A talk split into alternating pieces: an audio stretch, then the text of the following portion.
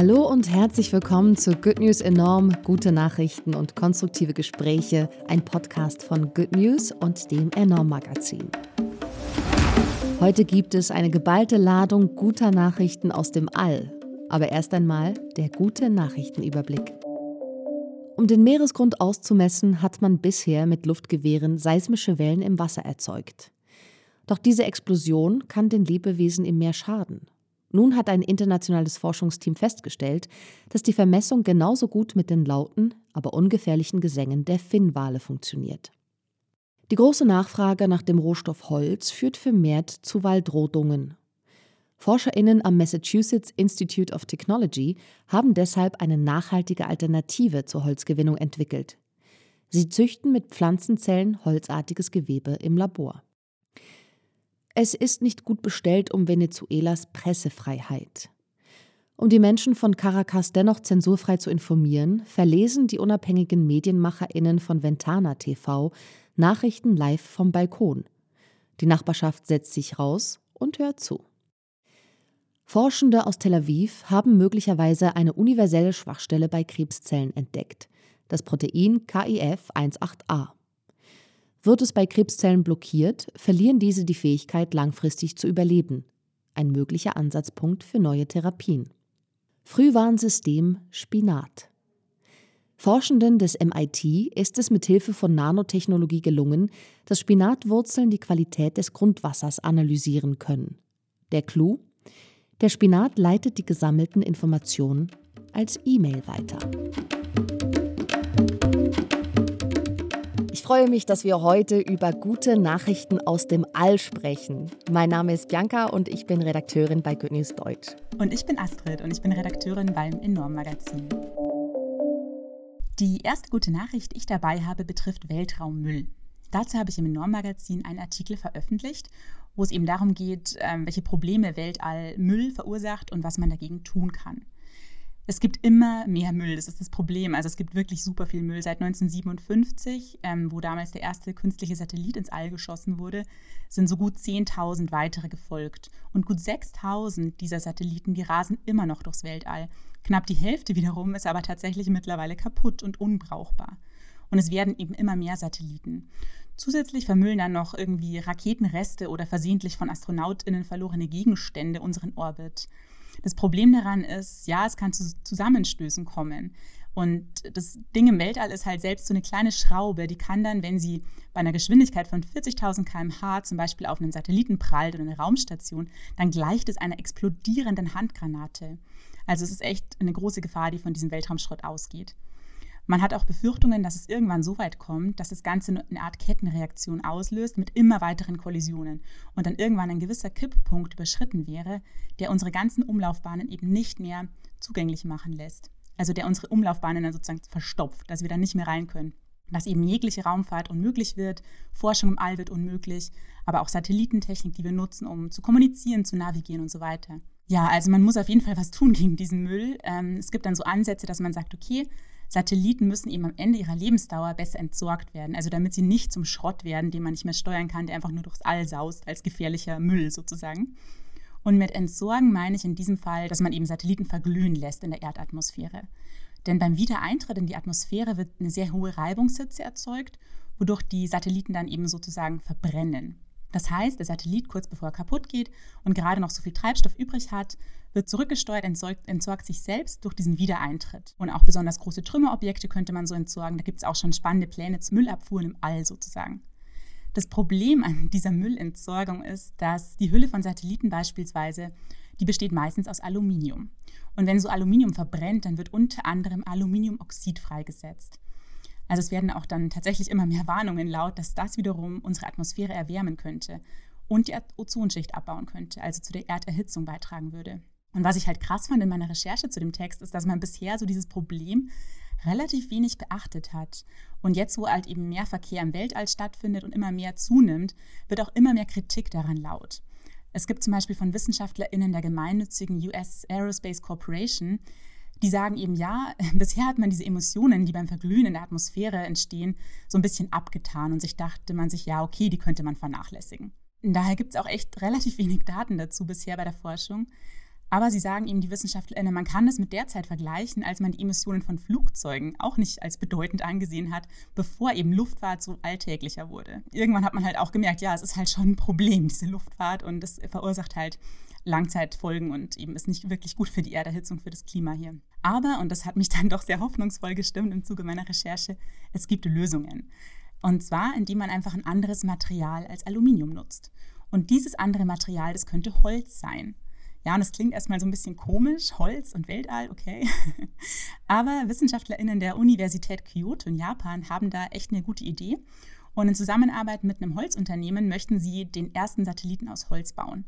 Holz, also ein nachwachsender Rohstoff, ähm, könnte dann, wenn dieses Material beim Wiedereintritt in die Atmosphäre verglüht, dann würden da weniger schädliche Mikropartikel freigesetzt, als wenn es bei Aluminium passiert. Und der Holzsatellit dieser japanischen ForscherInnen soll im Jahr 2023 starten. Tatsächlich fragt man sich natürlich, okay, wird das Material diesen harschen Bedingungen im Weltall wirklich standhalten über längere Zeiträume auch?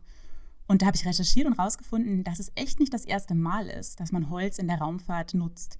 Denn die NASA hat bereits im Jahr 1962 drei Raketen ins All geschickt, bei denen die Landekapseln von Holz ummantelt waren. Dieses Material sollte dann beitragen dazu, dass sich beim Aufprall auf den Mond, also es ging da bei diesen Ranger-Missionen um den Mond, dass man da ein bisschen weniger ähm, so einen Aufprall hat und das abgedämpft wird durch das Holz. Das hat leider nicht geklappt. Aber das lag nicht am Holz, dass die Landung missglückte, sondern dass einmal die Navigation versagt hat, das andere Mal der Bordcomputer und beim dritten Mal hat irgendwie die Stromversorgung nicht so ganz funktioniert. Also es gibt Hoffnung, dass der Holzsatellit aus Japan tatsächlich eine Wende für nachhaltigere Satelliten bedeuten könnte. Wow, was es nicht alles gibt. Diese Nachricht finde ich einfach so spannend, weil es so Sachen sind, die ich gar nicht auf dem Schirm habe und eben wie du sagst, Holz und all das kriegt man irgendwie gar nicht zusammen. Und ich wusste das auch alles gar nicht mit diesem Verglühen. Also ich bin äh, total glücklich zu hören, dass es da WissenschaftlerInnen gibt, die eine Alternative erarbeiten. Das hört sich super an. Man könnte jetzt auch sagen, okay, da müssen wir aufhören mit diesen Satelliten im All, aber die liefern uns ja zum Teil sehr wichtige Informationen. Zum Beispiel möchte ich vorstellen den Global Forest Watch. Das ist ein Werkzeug für den Waldschutz das auf satellitenbasierten Karten äh, sich aufbaut, von Bildern der NASA und der ESA und von Planet.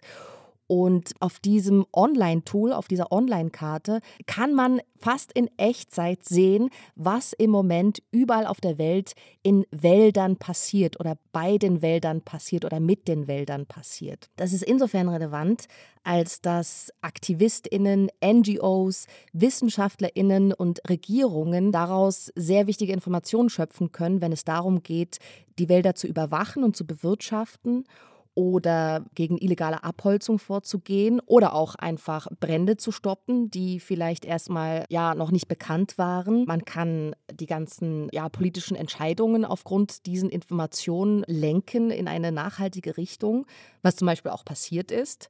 Auf den Philippinen hat man dank dieser Karten es geschafft, ein Gesetz durchzukriegen, was die Mangrovenwälder schützt. Oder aber, ich habe gelesen, in verschiedenen afrikanischen Ländern ist seit der Nutzung dieses Global Forest Watch, dieser Karten, 18 Prozent weniger Abholzung passiert, weil Gesetze angepasst werden konnten. Ganz konkret in Ghana und in der Elfenbeinküste hat die Abholzung sogar um 50 Prozent abgenommen, seit die Regierungen und die Organisationen vor Ort mit diesem Tool arbeiten. Es gab einfach vor diesem Tool nicht die Möglichkeit, in Echtzeit festzustellen, was passiert. Und Verluste zum Beispiel nach Klimabränden oder eben Rodungen, illegalen, wurden erst viel später festgestellt. Deswegen finde ich das Tool schon sehr gut, um da einfach up-to-date zu sein und schnell reagieren auch zu können. Die letzte gute Nachricht, über die ich sprechen möchte, dreht sich um Gleichberechtigung im Weltall. Denn es ist total krass, wenn man sich die Zahlen mal anschaut. Es waren bisher 500 Männer im All, aber nur 65 Frauen. Und aus Deutschland bisher noch keine einzige Frau. Deswegen möchte jetzt eine private Initiative, die nennt sich Die Astronauten, das ändern. Und sie möchten die erste Frau aus Deutschland ins Weltall schicken. Ich habe dazu mit der Mitgründerin Claudia Kessler gesprochen und ich habe sie gefragt, warum es jetzt jenseits von Gleichberechtigung wichtig ist, dass Frauen ins All fliegen. Und sie hat dann darauf verwiesen, dass es zum Beispiel für die medizinische Forschung von Bedeutung ist, weil wir nutzen eben sehr viel Forschung aus dem All dazu, um die Medizin auf der Erde zu verbessern. AstronautInnen führen eben Tests dazu durch im All und es ist halt ein Problem, wenn diese Tests nur in männlichen Körpern stattfinden. Claudia Kessler sagt auch, dass es wichtig ist, weil wir in Deutschland eben noch gar keine Daten dazu haben. Und sie sagt, dass eben das Deutsche Zentrum für Luft- und Raumfahrt und das Zentrum für Weltraummedizin der Berliner Charité deswegen ihre Forschungsergebnisse auch nutzen möchten, also falls sie dann eben fliegen. Außerdem geht es natürlich um eine Vorbildfunktion für junge Frauen und Mädchen. Die Meteorologin Insa Thiele Eich und die Astrophysikerin Susanna Randall, das wären dann die zwei Astronautinnen, von denen eine fliegen würde. Die gehen auch schon viel an Schulen und machen da eben Werbung sozusagen ein bisschen für den Beruf und dass es eben auch mehr Mädchen interessieren könnte irgendwann. Also dass es ein bisschen präsenter ist als, als Vorbild, als Berufsoption. Und eigentlich sollte es eben im Frühjahr losgehen, dass die erste deutsche Astronautin dann für zehn Tage ins All fliegen sollte. Die beiden ähm, Astronautinnen, von denen eben eine fliegen wird, sind auch schon sehr weit ausgebildet. Aber das Ganze verzögert sich jetzt nochmal und Frau Kessler meint, dass es sowohl bis 2022 dauern könnte, weil man eben das Geld noch nicht zusammen hat, das man dafür braucht. Und es handelt sich hier um 50 Millionen Euro, also schon eine krasse Summe.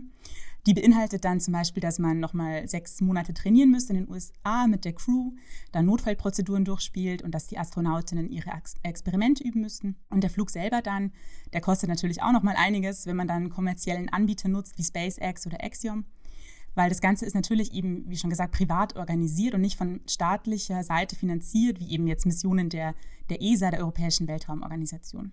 Claudia Kessler gibt aber die Hoffnung nicht auf und sie setzt weiterhin darauf, dass eben Sponsoren und Spenden das zusammenbringen und ähm, dann auch für Forschungszwecke, dass es dafür Geld gibt und aber auch über Werbung. Sie möchte das auch über Werbung finanzieren.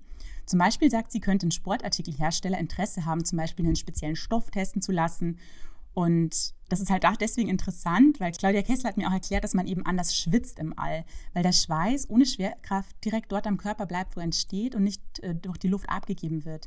Und Frauen schwitzen eben dann vielleicht auch anders als Männer und das könnte dann wiederum eben als Werbung irgendwie für einen Sportartikelhersteller oder als Forschung sozusagen für die interessant sein hört sich mega spannend an und ich drücke der Initiative die Daumen, dass jetzt die erste deutsche Frau 2022 dann in dem Fall ins All fliegt. Ja, ich hoffe auch, weil es wäre natürlich einfach sehr wichtig, um so mehr Sichtbarkeit für Frauen in dem Bereich zu schaffen. Tatsächlich gibt es jetzt sehr gute Nachrichten, beziehungsweise man kann sich Hoffnung machen, denn die ESA, also die Europäische Weltraumorganisation, die hat jetzt bekannt gegeben, dass sie neue Astronautinnen sucht.